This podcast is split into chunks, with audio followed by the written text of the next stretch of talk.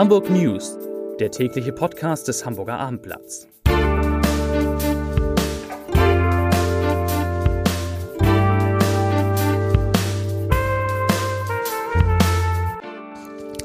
Herzlich willkommen an diesem sehr, sehr schönen Donnerstag zum täglichen Podcast des Hamburger Abendblatts. Mein Name ist Lars Heider und heute, heute geht es um die Angst vieler Hamburger, sich das Leben in dieser schönen Stadt nicht mehr leisten zu können. Tatsächlich. Außerdem sprechen wir über eine neue Initiative, die Hamburgs Schulen besser machen will, über eine spektakuläre Ausstellung in den Deichtorhallen und über die wichtige Frage, ob man fliegen und Urlaub machen und trotzdem etwas für das Klima tun kann. Zunächst aber wie immer drei Nachrichten in aller Kürze.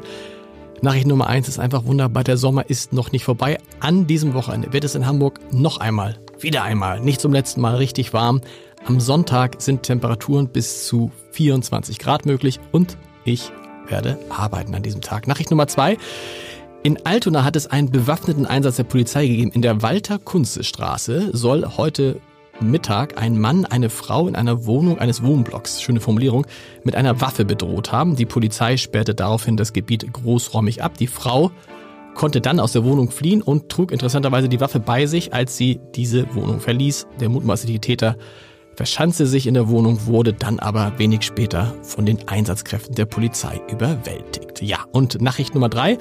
Da geht es um Geld auf der Liste der reichsten Deutschen, die das Wirtschaftsmagazin Bilanz heute wieder einmal veröffentlicht hat, tauchen unter den Top 20 auch zwei Hamburger auf. Ich bin leider nicht dabei, aber die Familie Otto liegt mit einem Vermögen von 9,4 Milliarden Euro auf Rang 15. Klaus-Michael Kühne, das ist mal so eine Art Wahlhamburger, sagen wir mal, hat allein 8,8 Milliarden Euro. Das reicht zu Rang 17. Vera Fengler ist da aus der Kulturredaktion. Vera, wo, wo liegst du auf der Liste? Ich wollte gerade sagen, das ist eine gute Überleitung. Ist eine ganz, ist eine ganz, jetzt, ist auch, jetzt ist auch das Mikro an. das ist eine gute Überleitung. Ähm, also immerhin, äh, na, nicht unter, ich bin auch nicht unter den ersten 50.000 leider. Ich auch nicht, aber ich glaube, einige Bilder, die wir sehen können in den Deichtorhallen. Ah, das ist die Überleitung. Gut, genau. Das ist die perfekte Überleitung. Nämlich genau. in den Deichtorhallen ist, ich habe gesagt, eine spektakuläre Ausstellung, weil dort was zu sehen ist. Da sehen wir die äh, frühen Werke der alten Meister, Gerhard Richter, Sigmar Polke, Anselm Kiefer und äh, Georg Baselitz. Alle zusammen? Alle zusammen in den wunderbaren Deichtorhallen, die ich besonders toll dafür finde, weil die Werke, die sind ja zum Teil monumental, besonders toll wirken auch. Äh, wie kriegt man die alle zusammen? Weil normalerweise macht man ja eine Ausstellung vor allen Dingen mit einem Künstler. Genau, das ist eine Wanderausstellung, die aus Stuttgart kam, aus der Staatsgalerie und äh, es gab unglaublich viele Leihgeber. Unter anderem haben die Künstler selbst aus ihrem Fundus Leihgaben äh, dem Museum gegeben und deswegen gibt es eine unglaubliche Fülle an sehr berühmten Kunstwerken, die man sehen kann. Heute eröffnet, also seit heute kann man morgen rein. Morgen eröffnet, heute Abend wird ähm, feierlich eröffnet und morgen für die Öffentlichkeit. Ich habe ein Bild gesehen, das musst du mir erklären. Ich beschreibe das mal den Hörerinnen und Hörern. Eine, eine Blumenwiese, eine Weide. Auf dieser Weide steht ein komischer Mann und hebt den rechten Arm hoch. Genau. Ist, ist, was ist das große Kunst? Das ist Anselm Kiefer mit seinem heroischen Sinnbild, eins dieser heroischen Sinnbilder. Er hat ähm, in den 60er Jahren angefangen, sich selbst zu fotografieren in der Uniform seines Vaters und den Hitlergruß gezeigt an verschiedenen Orten. Das war eigentlich nicht der Skandal, aber er hat es dann später gemalt und veröffentlicht und dann war das in der Tat ein großer Skandal und deswegen ist das eben auch eines dieser berühmten Bilder, die gezeigt werden. Das Bild ist richtig groß. Jetzt, die Fotos, die ich gesehen habe, sieht das so mittelgroß aus. Ist das richtig groß? Das ist, äh, das ist groß. Ist groß. Okay. also in die Deichtorhallen gehen. Am heute die Eröffnung, morgen die ähm, geht dann die Ausstellung für uns alle. Kann man alle die Ausstellung gucken? Oder wie heißt es so in die Richtung? Groß und großartig. Groß und großartig, sehr gut. Wolfgang Horch ist da. Unter anderem arbeitet in unserer Wirtschaftsredaktion, aber ein großer Experte zum Thema Fliegen, mehrfach ausgezeichnet äh, für seine Geschichten rund ums Fliegen. Heute hast du dich unter anderem beschäftigt mit der Frage, ob man denn noch fliegen kann mit gutem Gewissen und etwas vielleicht sogar fürs Klima tun kann. Erstmal würde man denken, nee, Fliegen ist immer schlecht. Stimmt. Okay, vielen Dank fürs Gespräch. Ja, vielen Dank fürs Gespräch. Ja. Vereinfacht gesagt, natürlich ist es so. Immer wenn du dich irgendwie mit einer angetriebenen Maschine äh, irgendwo hinbewegst, ist das natürlich erstmal schlecht. Wenn du dich ins Auto setzt und irgendwo hinfährst, schädigst du natürlich das Klima genauso wie wenn du dich ins Flugzeug setzt und dort irgendwo in, äh, hinfliegst, um Urlaub zu machen zum Beispiel. Genau, aber es lässt sich manchmal nicht verhindern. Man will fremde Länder kennen, man will Freunde, Verwandte besuchen. Wenn man denn einen Flug nicht verhindern kann, was kann man tun, um sein Gewissen zumindest etwas zu beruhigen? Genau, also erstmal gilt natürlich trotzdem dennoch nochmal das Motto, muss ich wirklich fliegen natürlich. oder kann ich natürlich vielleicht auch mit dem Auto oder noch viel besser mit der Bahn irgendwo hinfahren. Wenn man dann aber doch äh, zu dem Entschluss gekommen ist, ich will fliegen und ich werde fliegen und man möchte was für sein Gewissen tun, kann man sozusagen äh, oder kann man Kompensationszahlungen leisten. Mhm. Da gibt es verschiedene Anbieter. Der Marktführer in Deutschland heißt Atmosphäre und da kann man dann zum Beispiel ähm, errechnen lassen, äh, wenn man von Hamburg nach München fliegt, wie viel CO2 man da zum Beispiel verbrauchen würde. Und dann ähm, kann man diese Summe, die der, der Rechner dann auf dieser Homepage von Atmosphäre ausrechnet, spenden. Und äh, dann geht dieses Geld in soziale Projekte. Ganz verschiedene Sachen, äh, hauptsächlich in Entwicklungs- und Schwellenländern. Zum Beispiel werden äh, Öfen gekauft, die die CO2-Emissionen äh, dann senken. Es sind immer Dinge, die direkt mit Klimaschutz zu tun haben, oder? Genau. genau. Ganz beliebt sind auch viele Projekte zum Waldaufforsten. Das wird unterschiedlicher in unterschiedlichen Ländern gemacht. Gut. Was kostet denn so, was kann man denn sagen, wenn ich jetzt, hast du da eine Zahl im Kopf, wenn ich jetzt von Hamburg nach München fliege, was wird dann, was würde ich dann dafür bezahlen, sozusagen der Ablass für mein Genau. CO2? Ja, es ist Verbrauch. wirklich moderner Ablass, Genau. wenn du so bezeichnen. Das Kritiker kann man auch ein bisschen nachvollziehen, ähm, das Ganze. Ähm, Hamburg-München ist zum Beispiel bei Atmosphäre kannst du es gar nicht bezahlen. Weil Atmosphäre ganz einfach sagt, das ist eine Reise, die man vermeiden sollte mit dem Flugzeug. Das ist ja, das finde ich konsequent, ja. Das, sehr das ist gut. konsequent. Bitte fahren Sie Bahn und äh, von daher gibt es dort kein, kann man diese Reise dort nicht kompensieren. Habe ich übrigens dieses Jahr gemacht. Ich bin nach München mit der Bahn gefahren, ganz stolz. Ja. Früher wären wir geflogen, jetzt fahren wir mit der Bahn. Ging auch, fünfeinhalb Stunden. Oh. Und ja, günstiger. am, Im Flughafen musst du auch zwei Stunden vor da Genau, sein. Also alles gut. Es kommt immer darauf an, wo du hin willst. Manchmal kann das so ein plus minus null ergeben. Ähm, so, wir waren bei Hamburg München. Genau. Ähm, kannst du bei Atmosphäre nicht kompensieren. Aber die Lufthansa, die ja diese Strecke sowieso nur ab Hamburg fliegt, ähm, ab- abgesehen von Eurowings, die aber Ja. auch zur Lufthansa gehört, hat auch eine eigene Plattform auf den Markt gebracht. Compensate heißt die. Da könntest du es ähm, kompensieren und da würdest du für die Einfachstrecke Hamburg-München, ich glaube, irgendwie 36, 37 Euro Ah, zahlen. also ist gar nicht so wenig. Ist gar nicht so wenig. Die Lufthansa bietet dir zwei Alternativen an, was sie mit dem Geld machen können. Zum einen kannst du auch da in ein Aufforstungsprojekt ähm, Geld, das, das Geld stecken, zum Beispiel in Nicaragua. Oder aber ähm, es wird für die Verwendung von äh, synthetischem Kraftstoff ähm, Okay. eingesetzt. Das heißt, dass dann in einer aufwendigen, in einem aufwendigen Verfahren, Power to Liquid heißt das, synthetischer Kraftstoff hergestellt wird. Sehr gut, vielen Dank, lieber Wolfgang. Mehr dazu auf abendblatt.de. Jetzt gucken wir mal, ob der Peter Ulrich Meier, der sollte jetzt gleich in, in das Studio kommen. Ich weiß nicht, ob er da schon, ob er hinter der Wand steht. Er steht nicht hinter der Wand. Dann suchen wir ihn und dann machen wir gleich weiter. So, jetzt, jetzt ist er da. Er stand vor der Tür des Podcast-Studios. Ich habe ihn kurz reingeholt. Peter Ulrich Meier, Chef unserer landespolitischen Redaktion und der große Hamburger Schulexperte unter den Journalisten. So ist es, oder, lieber Peter? Ich finde das etwas übertrieben, Lars. Aber, Aber wenn ich es sag- Ich mache es schon recht lange insofern. Es gibt, und das ist ja deshalb, wenn du schon lange machst, hast du alles schon erlebt, es gibt ein neues Bündnis Ja. für Hamburg Schulen.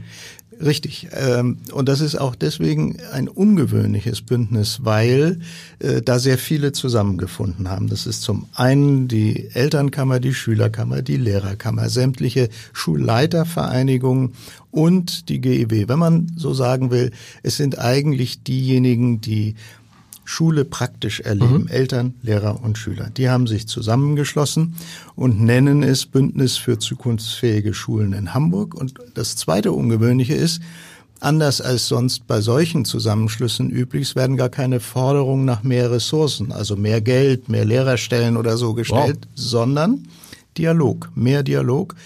Äh, Eltern, Lehrer und Schülern möchten stärker beteiligt werden, etwa an der Diskussion über den Schulentwicklungsplan, die ja im Moment gerade läuft, oder über das Thema Schulfrieden, das äh, überparteiliche Bündnis, mh, das sich jetzt zusammengefunden hat äh, für eine Verlängerung des Schulfriedens, oder Digitalisierung, Stichwort Digitalisierung äh, an Schulen. Parteien sind nicht dabei. Nein, ganz bewusst nicht. Die Kritik ist, dass die einerseits der Schulsenator, andererseits aber auch die in der Bürgerschaft vertretenen Parteien sich bislang um den Expertenrat, sie sehen sich eben als Experten, nicht gekümmert haben. Also die fühlen sich gar nicht genug angehört. Zum Beispiel haben die Parteien jetzt, bevor sie den Schulfrieden ausgehandelt haben, mit all diesen betroffenen Eben Gruppen nicht, gar- eben, nicht, gesprochen. Okay? das kann man so sagen. Die Wahrheit ist wie so häufig äh, sozusagen liegt in der Mitte. Äh, beim Thema Schulentwicklungsplan wird es in der Tat wenigstens einen eine öffentliche Anhörung im Schulausschuss der Bürgerschaft geben. Man kann auch, äh, das wäre ein Vorschlag, äh, eine Expertenanhörung mhm. veranstalten. Übrigens gibt es eine konkrete Forderung dieses Bündnisses. Also doch. Ist, das ist ja, aber hat nichts mit Geld zu tun. Also? Die Einrichtung eines Bildungsrats. Und da haben Sie die Vorstellung, dass einmal eben Sie selbst, die Vertreter dieser Organisation drin sind und die Parteien und man sich regelmäßig trifft und der Schulsenator natürlich und man sich regelmäßig trifft und ähm, sozusagen über die wichtigsten Dinge diskutiert und dieser Rat eben Ratschläge und Empfehlungen für die Politik gibt und gerade eben frisch eingetroffen auf meinem Schreibtisch. Der Schulsenator findet es toll. Nicht? Der Schulsenator sagt, wir sollten konstruktiv darüber nachdenken. Oh, also wird es einen, einen Bildungsrat. Spricht im Moment einiges dafür. Ja. Letzter Hinweis. Ja. Das Ganze ist nicht völlig unabhängig davon zu sehen, dass wir in wenigen Monaten eine Bürgerschaftswahl Könnte haben. Könnte sein. Ne? Klingt so, ich habe das Gefühl, es könnten noch so ein paar mehr Forderungen und Bündnisse kommen. Vielen Dank. Wir versuchen jetzt mal deinen lieben Kollegen Jens Meyer-Wellmann, der natürlich auf Recherche ist, telefonisch zu erreichen. Vielen Dank. Lieber Jens, du recherchierst wie immer und bist deshalb nur am Telefon zu erreichen. Ich habe es eben schon gesagt. Du hast eine Umfrage ausgegraben, eine Umfrage unter Hamburgern, die, so finde ich, mit äh, die spektakulärsten Ergebnisse zutage gefördert hat, die es zuletzt so bei Umfragen gab. Erzähl doch mal. Ähm, es, das ist eine Umfrage der Friedrich-Ebert-Stiftung. Das ist eine SPD-nahe Stiftung, das muss man dazu sagen, ähm, die tatsächlich sehr spannende ähm, Ergebnisse zutage gefördert hat. Das äh, Spannendste finde ich ähm, äh, beim Thema Wohnen und Miete. Es sagen nämlich 51 Prozent der Hamburger mittlerweile, dass sie äh, fürchten, dass sie sich das Leben in dieser Stadt irgendwann nicht mehr leisten können. Das ist eine extrem hohe Zahl, weil ja die Politik immer so tut, man würde alles tun und alles würde ganz gut funktionieren und so. Ähm, das heißt, das Thema Wohnen ist auch nach wie vor das beherrschende Thema bei den Hamburgern vor dem Thema Verkehr? Genau, das ist so die Reihenfolge ist, ich kann das immer kurz erzählen, Wohnen ähm, äh, nennen 36 Prozent als erstes oder zweites Thema, es wurden immer zwei Themen abgefragt, dann kommen Mobilität und Verkehr mit 31 Prozent danach Bildung, Soziales und erst an Platz 5, und das finde ich auch ein bisschen überraschend, das Thema Umwelt und Klimaschutz. Nun ist die Umfrage, glaube ich, war im März oder April, also ein bisschen vor Europawahl, genau. Rezo und sonst was alles. Aber trotzdem, glaube ich, äh, kann man verstehen, dass das Thema Wohnen das ähm, beherrschende Thema ist.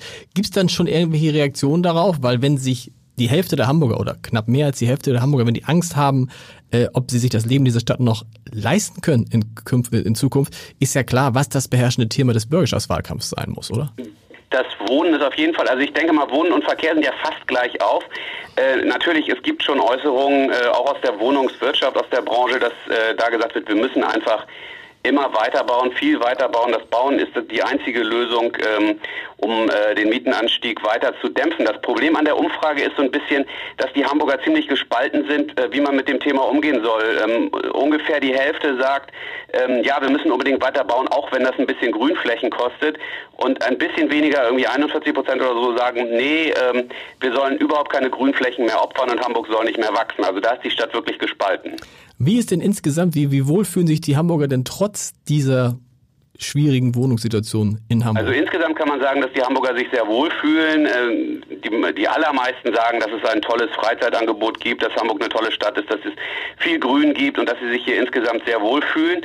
Ähm, und auch die Zufriedenheit mit dem Senat ist hoch. 60 Prozent sagen insgesamt, dass sie äh, die Arbeit des Senats ähm, gut finden. Entweder stimmen sie dieser Aussage eher zu oder voll zu. Man muss schon sagen, das ist äh, von der Friedrich-Ebert-Stiftung, SPD-nahe Stiftung, aber ich unterstelle denen jetzt mal nicht, dass sie da die Zahlen gedreht genau, haben. Genau, ich meine, wieso sollte man, wenn mich als einer fragt, ist mir egal, wer mich fragt. Ja, ich äh, ja, sag meine, ja, Das muss man nur eben dazu sagen. Klar. Und das andere ist eben, was du eben sagtest, die, äh, die Umfrage kommt aus dem März und April, die wurde aber jetzt erst veröffentlicht und da kann man natürlich sagen, diese große Klimadebatte mit dem Rezo-Video und so, die folgte ja erst kurz vor der Europawahl. Es kann natürlich sein, dass das Klimathema heute bei vielen ähm, doch schon einen höheren Stellenwert genau. mittlerweile hat. Und wo ich dich gerade dran habe, gestern warst du ja im Podcast-Studio leibhaftig zu Gast ja. und hast erzählt von diesen, von diesen wunderbaren Strafzetteln an SUV.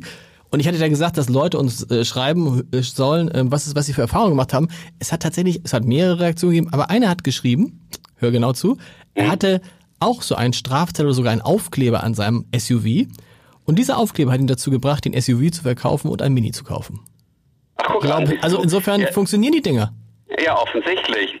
Sollten wir jetzt auch welche verteilen? Ich glaube eher nicht, oder? Ich weiß es nicht. Ich werde es mal heute Abend äh, bei meinem Nachbarn versuchen. Vielen Dank, lieber Jens. Mach's gut. Tschüss. tschüss. So, und wie immer natürlich auch in diesem Podcast zum Ende der Leserbrief des Tages. Es geht auch um eines der beiden Hauptthemen in Hamburg, nämlich um Verkehr. Der Leserbrief kommt von Jens Ode. Er schreibt, so erfreulich sich Artikel, Berichte und Leserbriefe auch im Hamburger Abendblatt zum Thema Verkehr häufen und in diesem Podcast natürlich, ist die Wahrheit doch eine bittere. Deutschland ist und bleibt das Autoland schlechthin. Der Einfluss einer riesigen Autolobby ist unübersehbar und gipfelte jahrzehntelang in den Lebensmotto freie Fahrt für freie Bürger. Natürlich bis zum heutigen Tag ohne Tempolimit. Ein Land, das seine Bahn systematisch vernachlässigt, Strecken stilllegt, statt sie auszubauen, aber ein gigantisches, teures Straßennetz einseitig bevorzugt, wird eine vernünftige Verkehrswende so nicht schaffen. Nee, wir schaffen das nicht. Wir, sehen, wir hören uns aber morgen wieder, wie immer um 17 Uhr im täglichen Podcast des Hamburger Abendblatts. Bis dann. Tschüss.